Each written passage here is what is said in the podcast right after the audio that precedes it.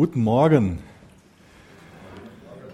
Letzte Woche haben wir uns hier jeden Tag getroffen zum Beten und zum Arbeiten und das war in der Summe echt eine ermutigende Zeit. Das ist schön, dass da ganz viel geschafft wurde. Das ist toll, dass es da auch sehr gutes Essen gab. Ähm, auch da nochmal vielen Dank dafür, für alle, die sich da eingebracht haben, die geholfen haben. Und das ist echt ein wichtiges Gebetsanliegen, ähm, dass wir weiterhin ähm, das, das bewegen will ich euch mal so mit auf den Weg geben. Ähm, und vor allen Dingen, dass ihr auch kommt, dass wir da weitermachen mit dem ersten guten Schritt, den wir da jetzt gehen konnten, weil wir dann, äh, weil es dann sehr realistisch ist, dass wir das dann auch äh, von einem Zeitplan so schaffen, wie wir das angedacht haben. Das wäre echt gut.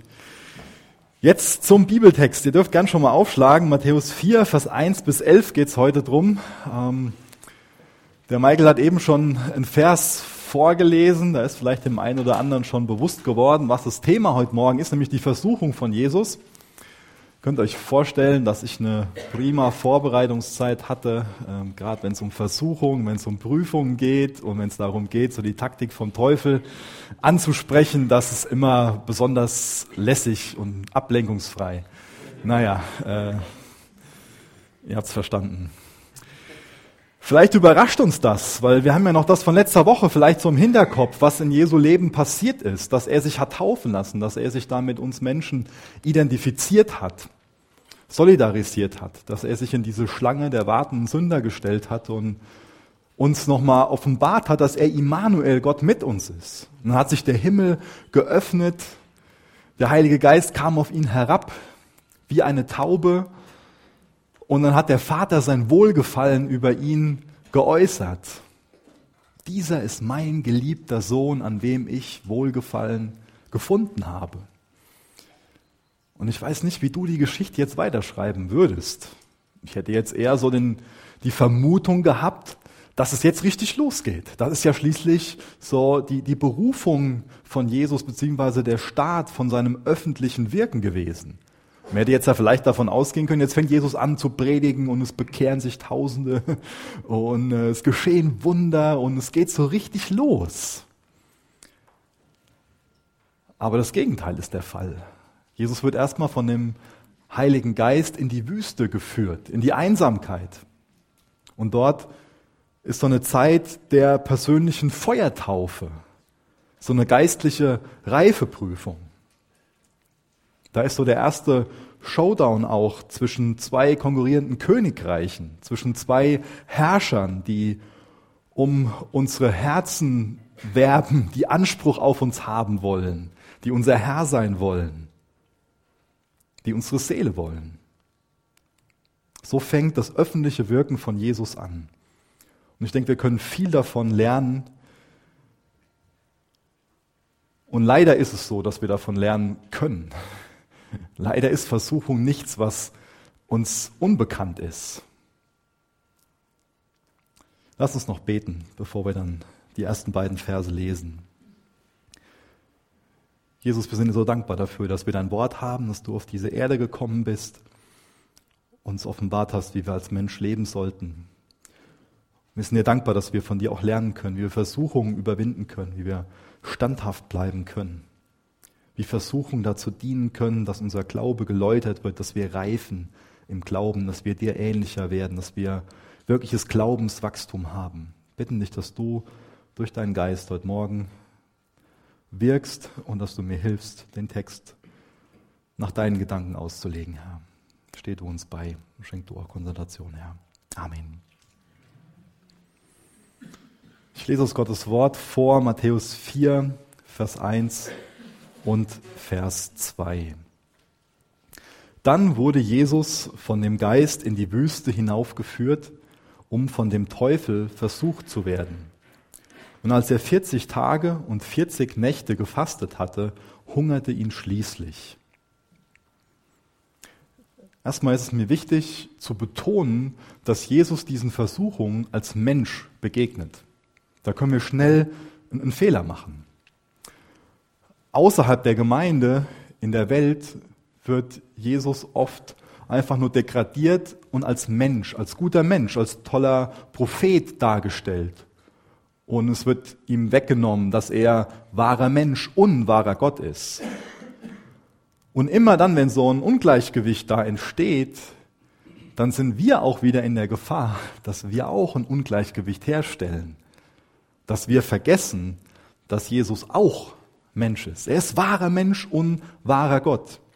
Und wir könnten jetzt noch ein Studium machen, das könnt ihr euch gerne mal aufschreiben, diese Stelle über Philippa 2, Vers 5 und 11 oder über andere Stellen im Hebräerbrief und könnten da feststellen, dass Jesus auf der Zeit, während der Zeit hier auf der Erde quasi auf seine Gottkarte verzichtet hat.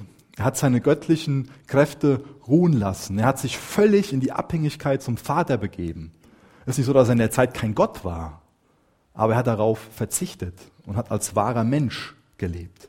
Der Heilige Geist kam auf ihn und er hat sich vom Heiligen Geist leiten und befähigen lassen. Er hat sich in die völlige Abhängigkeit vom Vater begeben. Und jetzt lese ich ein paar Verse vor aus Hebräer, die das nochmal unterstreichen. Zum einen Hebräer 2, Vers 17 und 18 und dann aus Hebräer 5, Vers 8. Ihr könnt es auch hier vorne lesen. Hebräer 2, Vers 17. Daher musste er in allem den Brüdern gleich werden, damit er barmherzig und ein treuer hoher Priester vor Gott werde, um die Sünden des Volkes zu sühnen. Denn worin er selbst gelitten hat, als er versucht worden ist, kann er denen helfen, die versucht werden. Und dann noch ein Vers, ein paar Kapitel weiter vorne dann, Kapitel 5, Vers 8, der uns vielleicht überrascht. Denn da lesen wir, und lernte, obwohl er Sohn war, an dem, was er litt, den Gehorsam. Hier hat Jesus Gehorsam gelernt. Das ist nicht so zu verstehen, dass er vorher ungehorsam war und Gehorsam lernen musste. Aber er musste diese Erfahrungen machen. Die waren nötig. Die waren nicht für ihn als Gottessohn nötig, aber die waren für ihn als Menschensohn notwendig. Für seine persönliche Reife, für sein Verständnis, für sein Mitgefühl aber auch für seine Autorität. Diese Versuchungen, die bringen so eine harte Konfrontation mit der geistlichen Realität. Und das ist uns nicht lieb, uns mit dem Thema zu konfrontieren, aber wir brauchen diese Versuchung, um nüchtern zu werden, um demütig zu werden und Versuchungen zu widerstehen. Das bringt uns ein Wachstum und eine Reife, die wir durch nichts anderes bekommen können. Selbst Jesus hat das hier gebraucht, haben wir gerade gelesen. Das würden wir gerne streichen. Aber wir sollten an den Punkt kommen, dass wir in diesen Versuchungen, in den Prüfungen eine Gelegenheit zum Wachstum sehen. Und dass wir die auch in dem Bewusstsein angehen, dass Jesus mit der Versuchung auch einen Ausweg aufzeigt, dass er uns auch die Gelegenheit gibt, da zu widerstehen. Aber hier und da, da kommt es vor, dass wir schon in der Versuchung eine Sünde sehen. Aber die Versuchung ist nicht die Sünde. Der Versuchung nachzugeben, das ist die Sünde. Und Jesus schenkt uns einen Ausweg und er zeigt uns, wie wir damit umgehen können. Ich habe letzte Woche einen steilen Satz gehört, den ich äh, schon oft gehört habe und den ich anhand von dem Text mal widerlegen will. Ich habe letzte Woche gehört, Gottes Wille ist der sicherste Platz, an dem man sein kann. So gedacht, wirklich? Gottes Wille der sicherste Platz, an dem man sein kann? Ich meine, wir können nicht von einem, von einem besseren Retter oder sicherer gerettet werden als von Jesus. Das ohne Frage, ja. Aber ist Gottes Wille wirklich der sicherste Platz, an dem man sein kann? Wenn ich mir das Kreuz ansehe, war Jesus Christus nicht im Zentrum von Gottes Willen, als er ans Kreuz gegangen ist? War das der sicherste Platz für ihn? Oder auch hier ist Jesus im Zentrum von Gottes Willen. Wir haben hier eben gelesen, dann wurde Jesus von dem Geist in die Wüste hinausgeführt, um von dem Teufel versucht zu werden. Da können wir auch nicht irgendwie ins Griechische gehen und dann argumentieren und zu so sagen, ja, da steht dann, und dort wurde er so und so. Der Geist wollte das und das machen, aber der Teufel hat dann das und das gemacht. Er ist in Gottes Willen. Diese Versuchung ist nach Gottes Willen. Gottes Ziel bei Versuchen in unserem Leben ist, dass wir dadurch geläutert werden, die Prüfung bestehen, im Glauben wachsen, reifen. ihm ähnlicher werden. Der Teufel will uns versuchen, dass wir sündigen und fallen, uns schämen und in der Sünde liegen bleiben. Aber es wäre falsch, wenn wir meinen, dass Gottes Wille der sicherste Platz ist, an dem wir sein können. Das ist schon mal ein sehr herausfordernder Platz. Aber das ist auch ein Platz, den Jesus eingenommen hat. Und der Platz, den er für uns eingenommen hat, der ist herausfordernder als alles, was wir irgendwie auf uns nehmen könnten. Es wäre fatal, wenn wir aus Gottes Willen so den Weg des geringsten Widerstands machen. Aber wir haben so eine Tendenz, dass wir unsere eigene Gesundheit anbeten, unsere Bequemlichkeit anbeten, unsere Sicherheit anbeten. Und dass wir meinen, alles, was das in Frage stellt, das kann ja nicht so richtig nach Gottes Willen sein. Aber wieder zurück zum eigentlichen Text. Es ist wichtig, dass wir verstehen, dass Jesus diesen Versuchungen als Mensch begegnet ist dass die Versuchungen real waren, dass er unter ihnen gelitten hat, wie wir eben gelesen haben im Hebräer. Diese Versuchungen, die prallten nicht einfach so an ihm ab, wie Kugeln an der Brust von einem Superhelden abprallen. Er hat da real drunter gelitten. Es war für Jesus nicht einfacher, diesen Versuchungen zu begegnen, als für uns, sondern schwieriger weil wir den Versuchungen schon mal nachgegeben haben und wissen, wie es ist, nachzugeben. Aber die Versuchung ist am schwierigsten für diejenigen, die nicht nachgeben. Das ist noch härter. Und das lebt uns Jesus hier vor, was es bedeutet, diesen Versuchungen zu widerstehen. Jesus hatte hier echten Hunger, das war kein Pseudo-Hunger. 40 Tage hat er gehungert.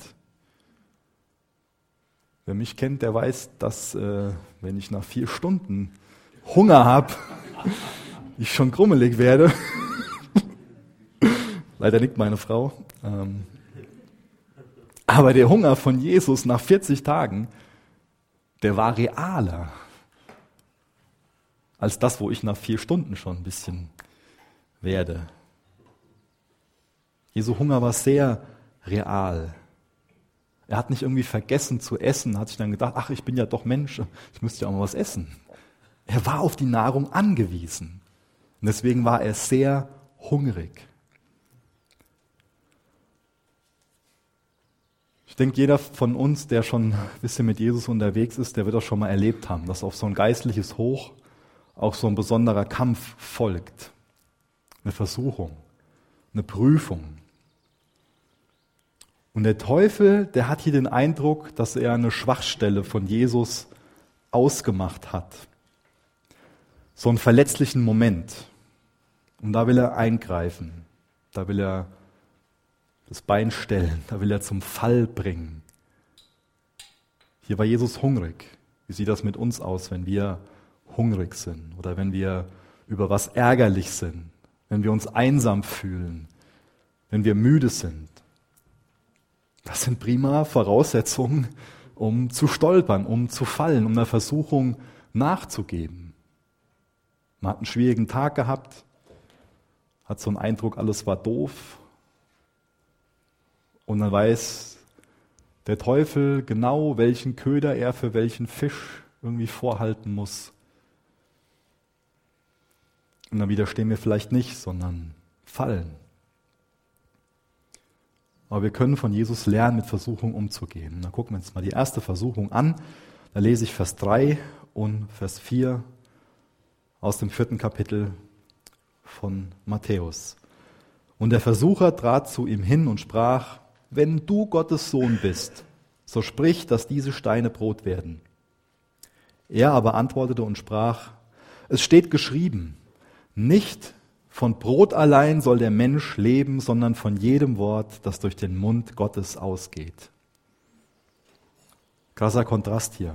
Erst die Taube, dann der Teufel. Erst die Menschenmassen, dann die Einsamkeit. Erst die Bestätigung durch den Vater, der sein Wohlgefallen ausgedrückt hat, dann so dieses Gezisch dieser Schlange. Erst so ein geöffneter Himmel, jetzt eine teuflische Versuchung.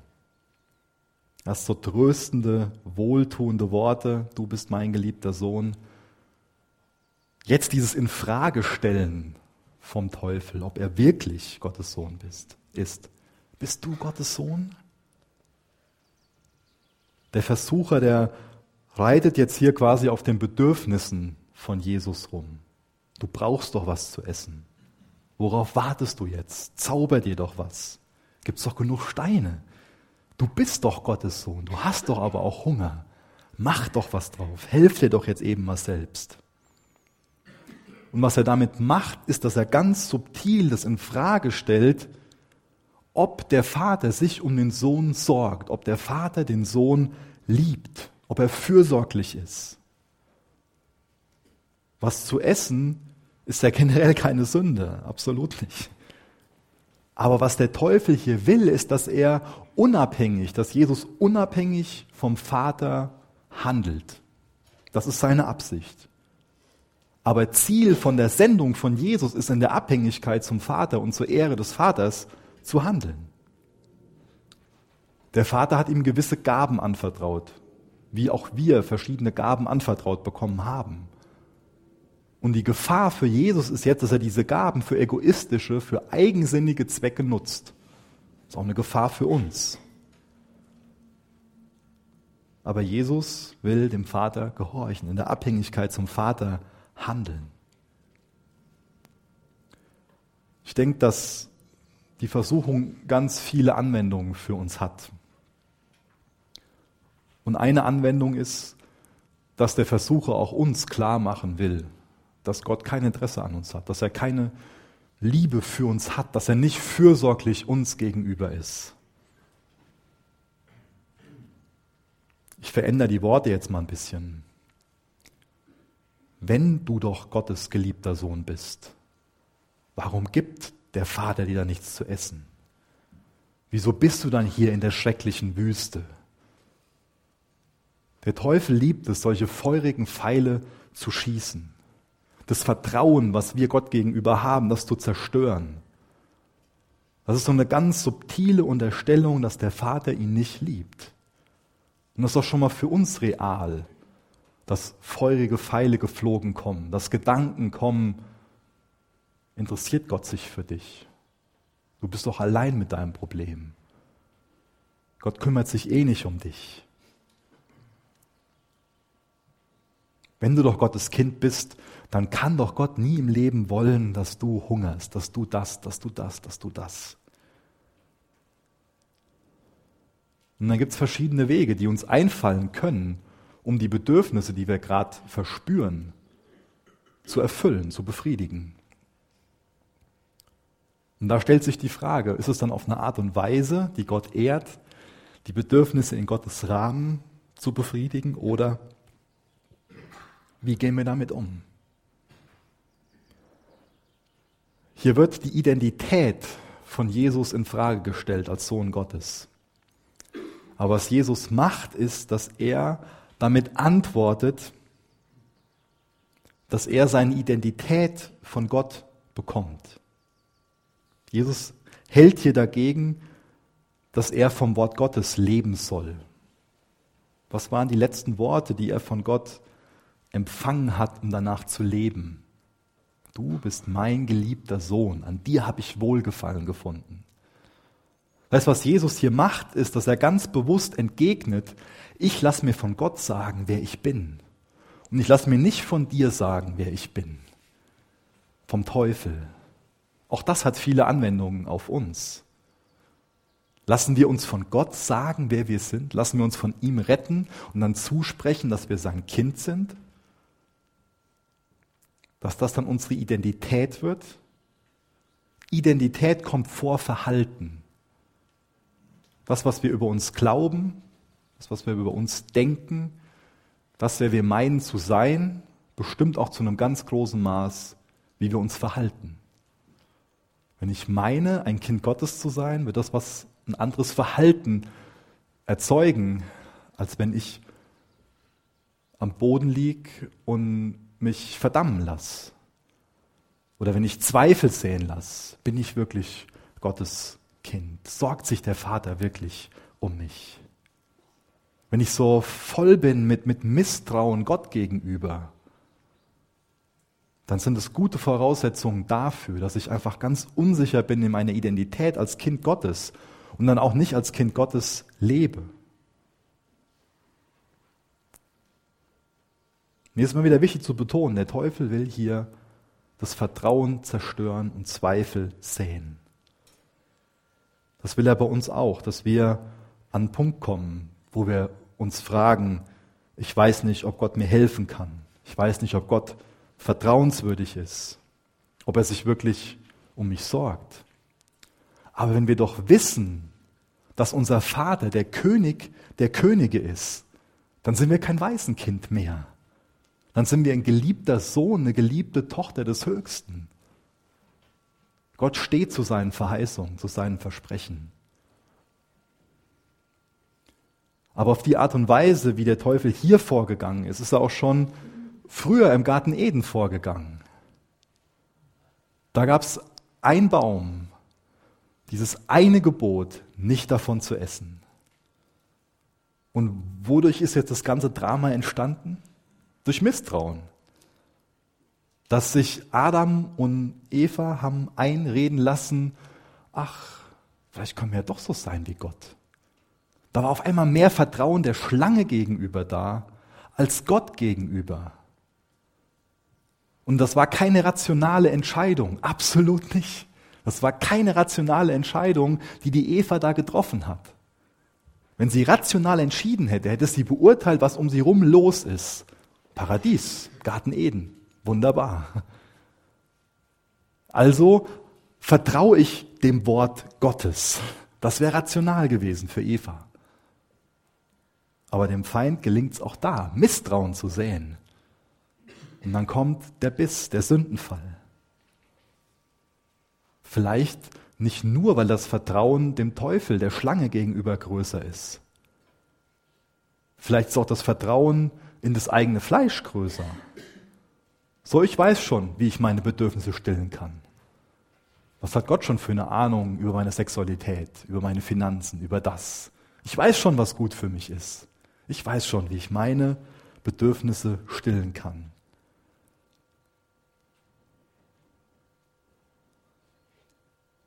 Für Jesus war hier die Frage, ob er jetzt seinem Bedürfnis nach Essen nachgeht, ob er dadurch unabhängig vom Vater handelt oder ob er sagt, ich lebe gemäß meiner Identität. Ich lasse mich vom Vater versorgen. Ich vertraue dem Vater. Gott wird mich versorgen mit dem, was ich brauche. Gott denkt sich was dabei mit den Dingen, die er in seinem Wort geoffenbart hat, auch mit den moralischen Schranken und Maßstäben.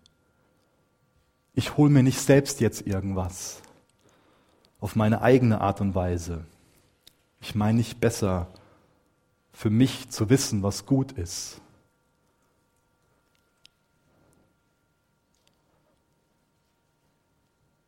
Es gibt viele Anwendungen dafür, zum Beispiel das Thema Partnerwahl. Und das spreche ich aus wegen denen, die hier sind, die die Entscheidung noch treffen müssen. Das ist ein Bereich, wo der ein oder andere frustriert ist und sich dann von Bedürfnissen leiten lässt und Versuchungen nachgibt. Oder es können auch finanzielle Fragen sein, ganz viele verschiedene Themen, wo wir irgendwie meinen, wir können Abkürzungen gehen und uns selbst um uns sorgen. So eine Abkürzung, die kann schon mal komfortabel aussehen. Aber wenn wir jetzt so an die Geschichte von dem Volk Israel denken, auch die wollten so eine Abkürzung gehen, auch die wussten, wie sie sich selbst gut um sich selbst kümmern können. Und dann so 40 Jahre durch die Wüste gestolpert. Ich kümmere mich um mich selbst. Und dann sorgen Entscheidungen dafür, dass man 40 Jahre durch die Wüste stolpert. Der Teufel, der sagt uns schon mal, du musst doch leben. Du brauchst doch das, du brauchst doch jenes. Und er spricht bewusst Bedürfnisse an, die da sind. Aber wie gehen wir mit den Bedürfnissen um, die wir haben? Das Wort Gottes sagt uns, in welchem Rahmen wir diese Bedürfnisse ausleben können. Er ist unser Schöpfer. Er weiß, was er da in uns hineingelegt hat. Auch zum Thema Sexualität. Er weiß, in welchem Rahmen wir die Bedürfnisse so ausleben, dass es zu einem gelungenen Leben dient, was ihm zur Ehre ist. Aber er weiß auch, wie das schadet, wenn es außerhalb von seinem Rahmen ausgelebt wird. Ich kenne Eltern, die das Bedürfnis haben, sich um ihre Kinder zu kümmern. Gutes Bedürfnis. Hoffentlich hat das, haben das alle Eltern hier. Nicht, dass jetzt irgendwie die Frage kommt, wie ist das denn jetzt gemeint? Aber wie sieht das denn aus mit Eltern von Kindern, die 30 Jahre alt sind, schon verheiratet sind und Kinder haben? Die immer noch dieses Bedürfnis haben, sich um die Kinder zu kümmern. Und nicht, dass es dieses Bedürfnis nicht mehr geben darf. Aber die Kinder müssen so viel selbst entscheiden müssen Raum dafür haben. Man muss die gehen lassen. Und in alles wird reingequatscht. Und es wird mit einem Bedürfnis erklärt.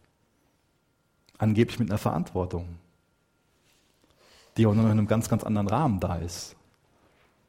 Oder vor kurzem habe ich mit einem Vater gesprochen, der sagt, ich habe doch das Bedürfnis, mich um meine Familie zu kümmern. Was es in dem Rahmen bedeutet hat, war, ich muss doch einen finanziellen Standard schaffen, ich muss doch so und so viel Geld verdienen.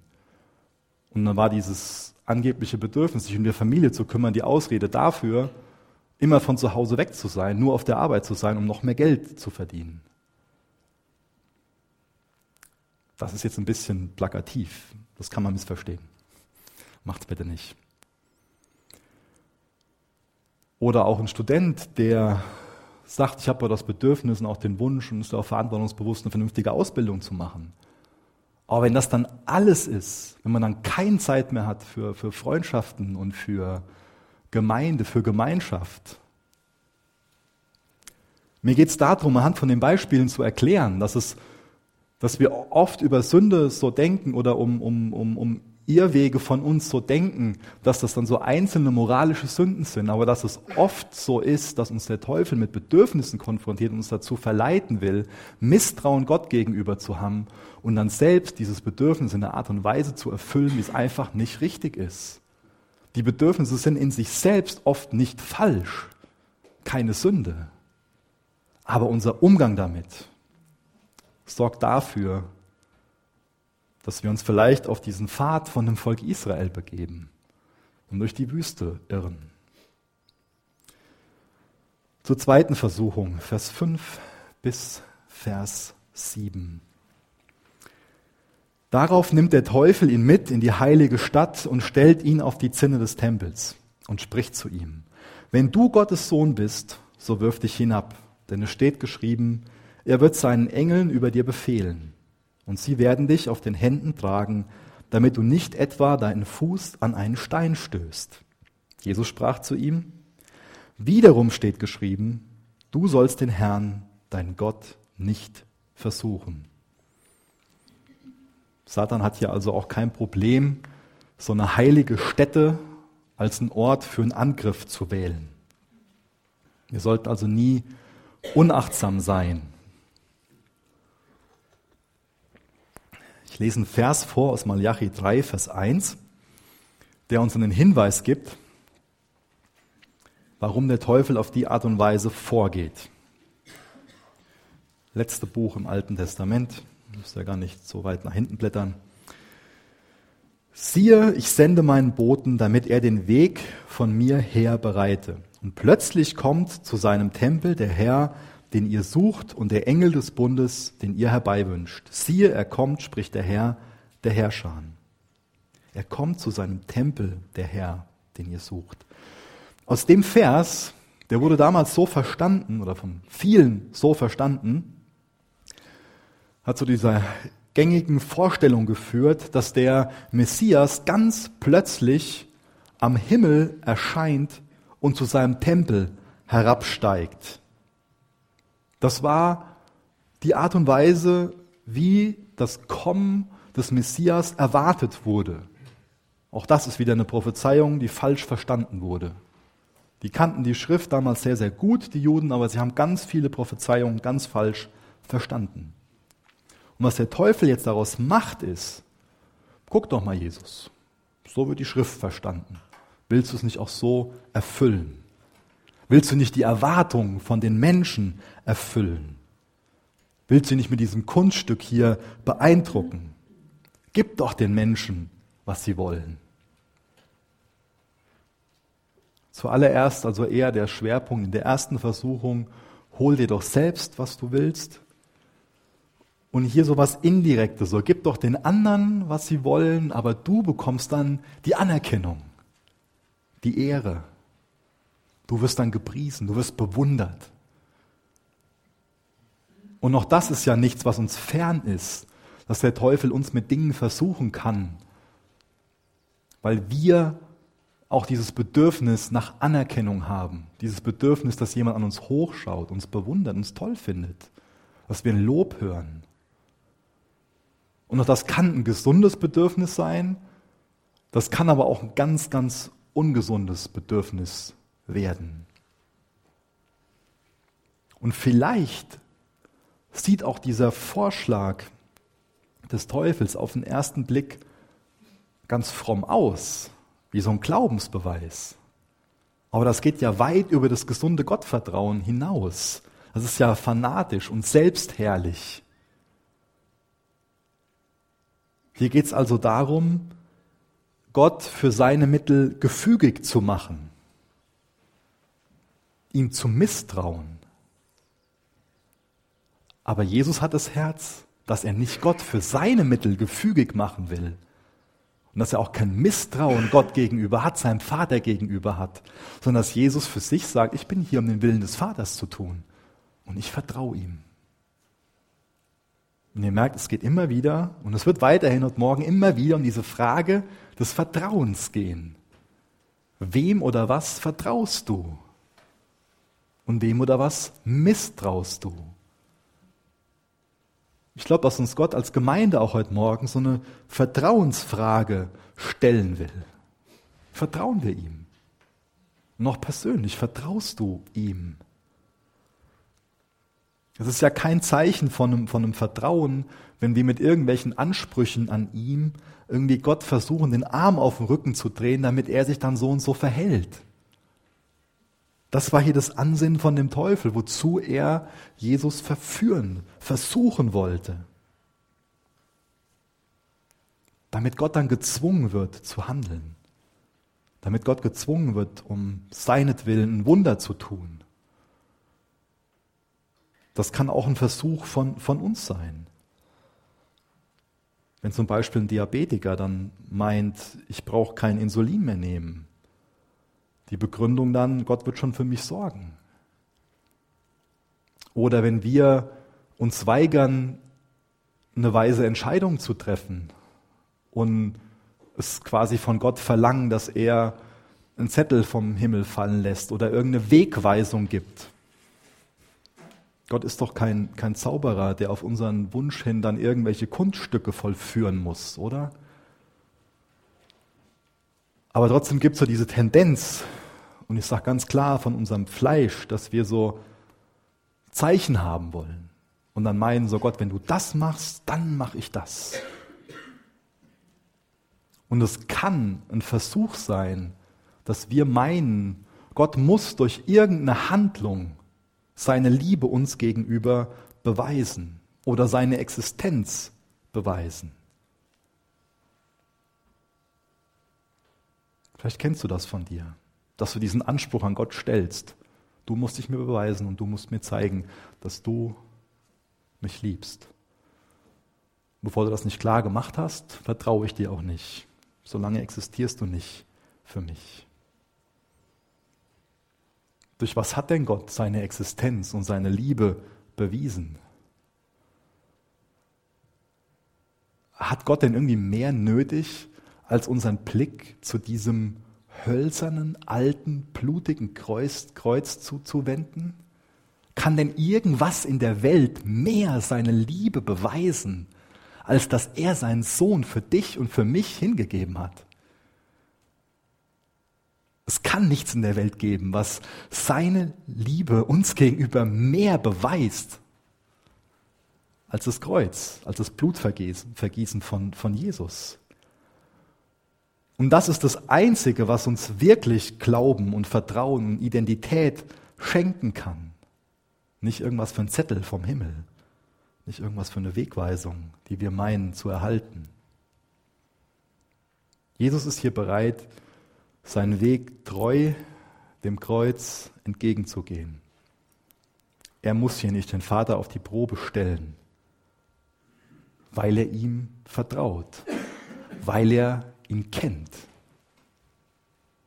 Und wer Gott kennt und ihm vertraut, der muss ihn nicht auf die Probe stellen. Aber, und das ist das Letzte zu dieser Versuchung, zu dieser zweiten, die enthält auch so ein Misstrauen Gottes Worten gegenüber. Wir könnten das übertragen auf die Schrift, dass der Teufel hier hergeht und sagt dir, wenn du wirklich der Bibel glaubst, wenn du so an den Schriften hängst, dann spring. Und da werden wir ja sehen, ob sich der Vater um dich kümmert, ob er zu seinem Wort steht. So, du willst also nach der Schrift leben? Dann lass mich dir aus der Schrift jetzt so und so sagen. Und dann gehorch dem doch mal. Und was er macht ist, er reißt Gottes Wort aus dem Zusammenhang, aus dem Kontext und er verbiegt das. Und das ist so eine Gefahr. Auf solche Dinge können wir reinfallen, wenn wir Gottes Wort nicht kennen und wir nicht den Kontext, den Zusammenhang beachten.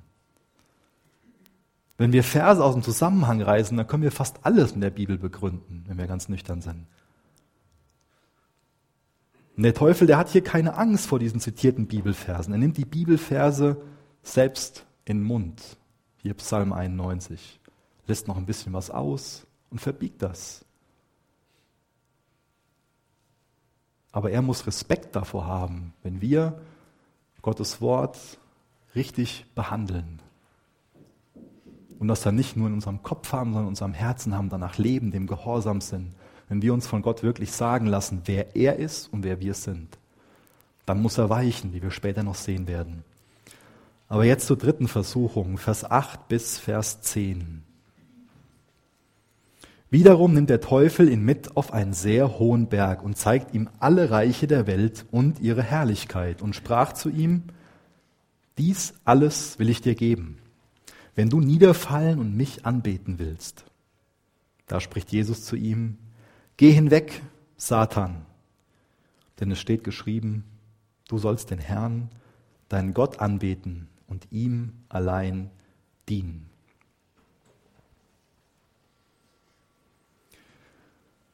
Diese Versuchung, die macht nur Sinn, wenn es auch in der Macht des Teufels gewesen ist, ihm diese Herrlichkeit und die Reiche der Welt zu geben. Und dazu hat offensichtlich der Satan die Autorität zu dem Zeitpunkt. Die Versuchung war real. Gott hat im Garten Eden, dem Adam, 1. Mose 1, 28 bis 30, kann man das nachlesen, so die Treuhandschaft über diese Welt verliehen. Aber der Adam und danach auch jeder einzige, jeder einzelne Mensch hat dem Satan diese Treuhandschaft überlassen. Das haben alle Nachkommen von Adam gemacht, durch ihre persönliche Sünde da quasi eine Zustimmung zugegeben. Und dadurch hat der Teufel die Macht dazu. Aber wir dürfen nicht vergessen, dass Gott mächtiger ist, dass alle Macht, die ein geschaffenes Wesen hat, und auch der Teufel ist nur ein geschaffenes Wesen, er ist kein wahres Gegenüber für Gott. Er ist ein Geschöpf, das dürfen wir nie vergessen. Aber momentan hat er diese Macht. Aber diese Macht ist nur verliehen. Und Gott hat die Macht, diese Macht zurückzunehmen. Was der Versucher hier macht, ist auch wieder so eine Abkürzung anzubieten. So, er appelliert ja auch daran, dass ja die Berufung von Jesus doch die ist, König über die ganze Welt zu sein, dass er der König der Könige ist. Das ist ja dieser Anspruch, den Matthäus immer wieder unterstreicht. Und dann sagt er ihm jetzt hier, hier, wenn du nur einmal vor mir niederfällst, wenn du mich nur anbetest, dann brauchst du quasi gar nicht am Kreuz sterben. Jesus kennt seine Berufung. Er weiß, dass es seine Berufung ist, am Kreuz zu sterben. Er weiß auch, dass er trotzdem die ganzen Königreiche haben kann dass er nicht deswegen am Kreuz sterben muss, aber er weiß, dass das Kreuz dazu notwendig ist, um für uns Menschen einen Weg zu schaffen, dass wir wieder mit Gott versöhnt werden können. Und diesen Kompromiss, den will er logischerweise nicht eingehen. Er wird natürlich auch niemals den Teufel anbeten.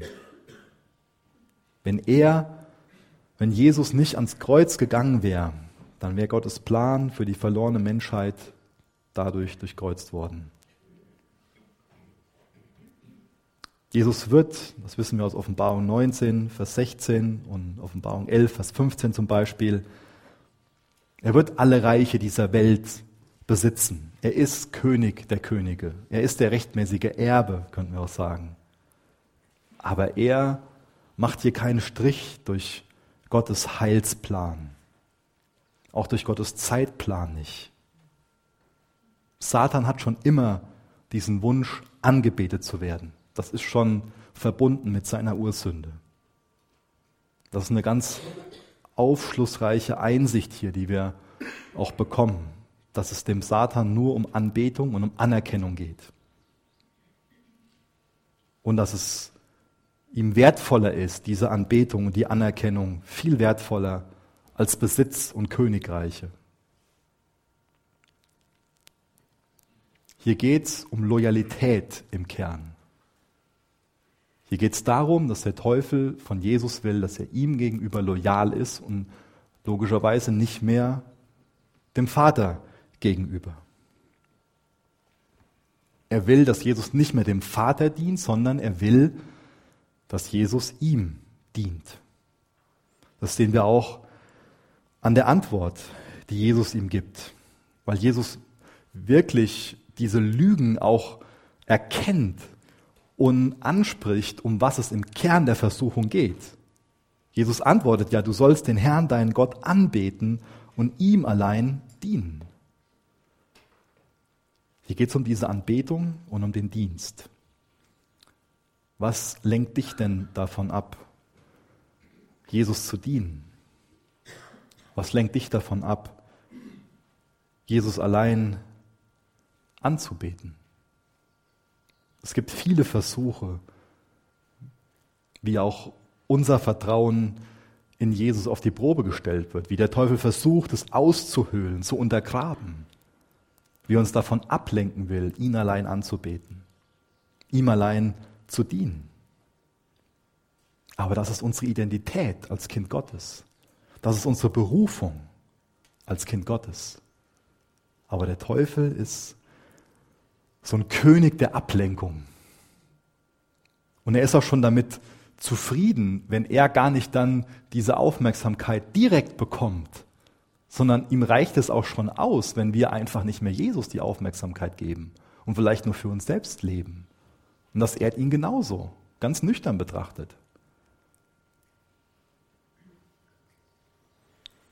Deswegen, wem oder was vertrauen wir in der Frage, für was es sich wirklich zu leben lohnt? Wem oder was vertrauen wir in der Frage, wer wir wirklich sind? Lassen wir uns immer wieder zusprechen, dass wir Kinder Gottes sind. Und vertrauen wir als Kinder, dass der Vater fürsorglich ist, dass er uns liebt. Geben wir uns ihm hin, dienen wir ihm. Oder was lenkt uns davon ab? Ich lese Vers 11 vor aus Matthäus 4.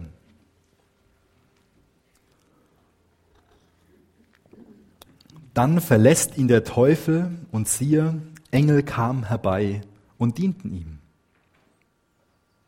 Jesus widersteht den Versuchungen und dann muss der Teufel fliehen. Das ist auch ein Prinzip, was für uns heute gilt.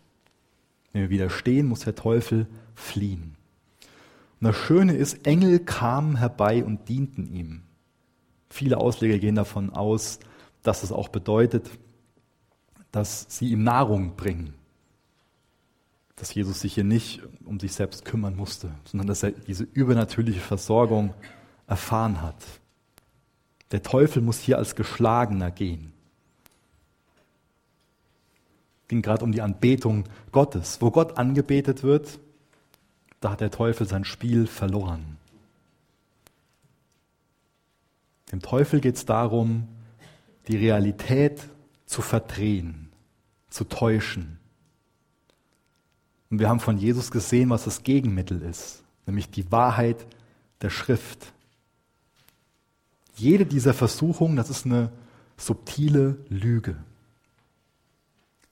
Aber Jesus zeigt uns so einen Gegenpol zur Täuschung, Gottes Wahrheit. Wie gut, dass wir Gottes Wort haben. Was wir also hier draus auch wieder lernen können, ist, dass es zuerst für uns darum gehen sollte, dass wir die Versuchung für das sehen, was sie wirklich ist, nämlich eine Lüge. Und dass wir dann eine Antwort vom Wort Gottes her darauf geben. Auch Jesus widerstand diesen Versuchungen nicht, indem er sich hier auf seine Willenskraft verlassen hat. Vielleicht ist es für uns schon mal so eine Sache, dass wir uns das einfach vornehmen. Das nächste Mal dann sage ich Nein. Aber allein Willensstärke hilft uns da nicht viel weiter. Was uns weiterhilft, ist dem Teufel so mit entsprechenden Worten aus der Schrift zu begegnen. Und das sollte uns viel zu sagen haben. Ich glaube, was wichtig ist, dass wir uns fragen, warum es oftmals so ist, dass wir Schwierigkeiten haben, so ein echtes christliches Leben zu führen. Vielleicht liegt der Grund darin, dass es so eine große allgemeine Unkenntnis vom Wort Gottes gibt. Oder auch davon, wie wir es gebrauchen sollten. Denn nur die Kenntnis vom Wort Gottes ist ja nicht der Schlüssel zum Überwinden. Auch der Teufel kennt das Wort Gottes und will damit was ganz anderes beabsichtigen, erzielen. Jesus gebraucht geistliche Mittel, die auch uns zur Verfügung stehen. Das ist zum einen die Macht von Gottes Wort, das ist auch die Kraft des Heiligen Geistes. Das ist nicht einfach Jesus in seiner Kraft als Gott, der hier diese Versuchung besiegt, sondern das ist Jesus als geisterfüllter Mensch, der den Versuchungen nicht nachgibt. Auf dieselbe Art und Weise können wir mit Versuchungen umgehen und auch Versuchungen überwinden. Und dazu ist es notwendig, dass wir die Schrift kennen und von der Schrift her antworten können. Aber es ist auch notwendig, dass wir diesen Worten der Bibel Folge leisten. Jesus leistet diesem Wort Gottes Folge, dass er sich die Identität vom Vater zusprechen lässt. Du bist mein geliebter Sohn. Da hängt er sein Herz dran, sein Glauben, sein Vertrauen. Ich bin Gottes geliebter Sohn.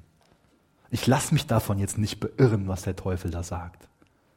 Das ist Glaubensgehorsam, erstmal in Gedanken, aber dadurch dann auch in Taten.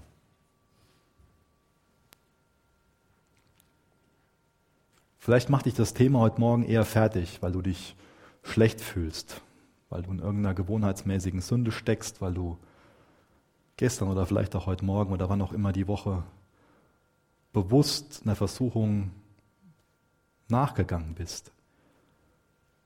Vielleicht war das Pornografie, vielleicht war das Habsucht, vielleicht war das Neid. Vielleicht bist du an irgendeiner Sünde gefangen. Dann bist du willkommen hier heute Morgen. Denn wir sind eine Gemeinschaft von Leuten, die wissen, dass sie Jesus brauchen.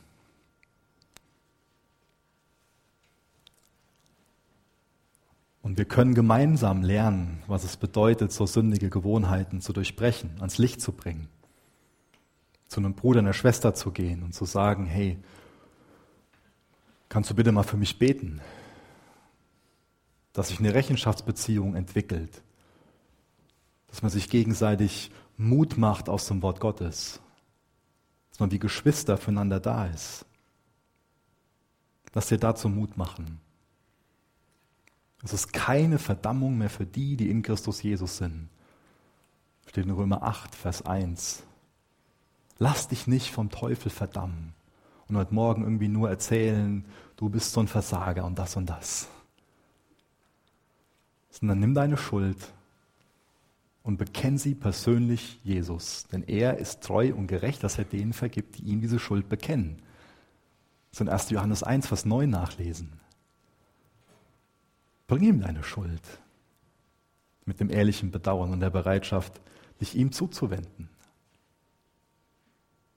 Aber verharr nicht in Römer 7, wo Paulus einfach nur ausruft, ich elender Mensch, sondern lass dich weiterführen zum Kreuz und erkennen, du bist in Christus Jesus durch den Glauben an das stellvertretende Sühneopfer von Jesus.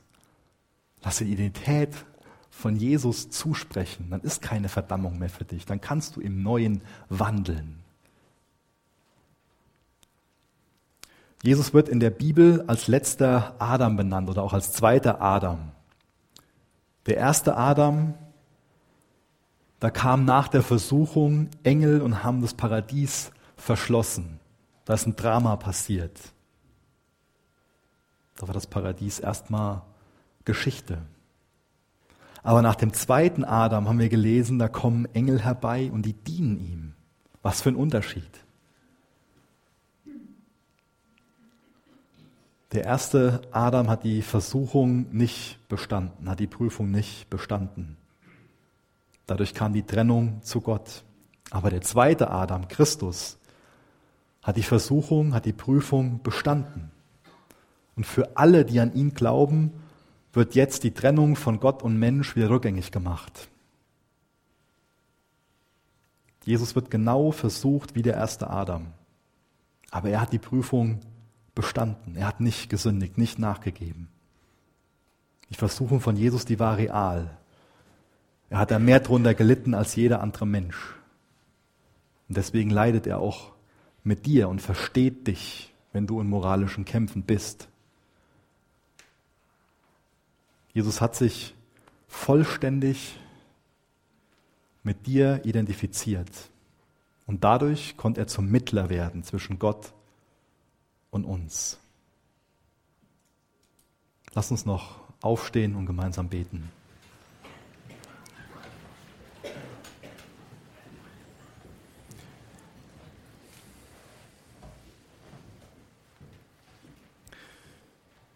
Jesus, mein Herr und Gott, danke, dass du der Hirte unserer Seelen bist.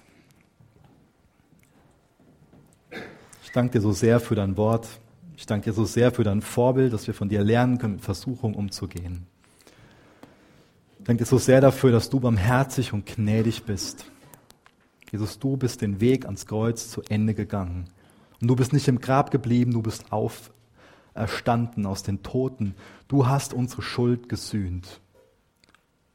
Und wenn wir uns mit dir identifizieren, wenn wir an dich glauben, wenn wir dir vertrauen, ist unsere Schuld gesühnt. Und dann gibt es keine Verdammung mehr für uns. Jesus, ich bitte dich, dass jeder, der heute Morgen hier ist und der in Schuld gefangen ist, der in Schuldgefühlen gefangen ist, der sich verdammt fühlt, dass du zu jedem Einzelnen hindurchdringst und dass wir deinen Worten glauben und nicht länger uns vom Teufel niederhalten lassen überwinden lassen. Gib du uns echten Glauben an dein Wort, gib du uns Glaubensgehorsam und lass du uns als deine Kinder leben. In Jesu Namen. Amen.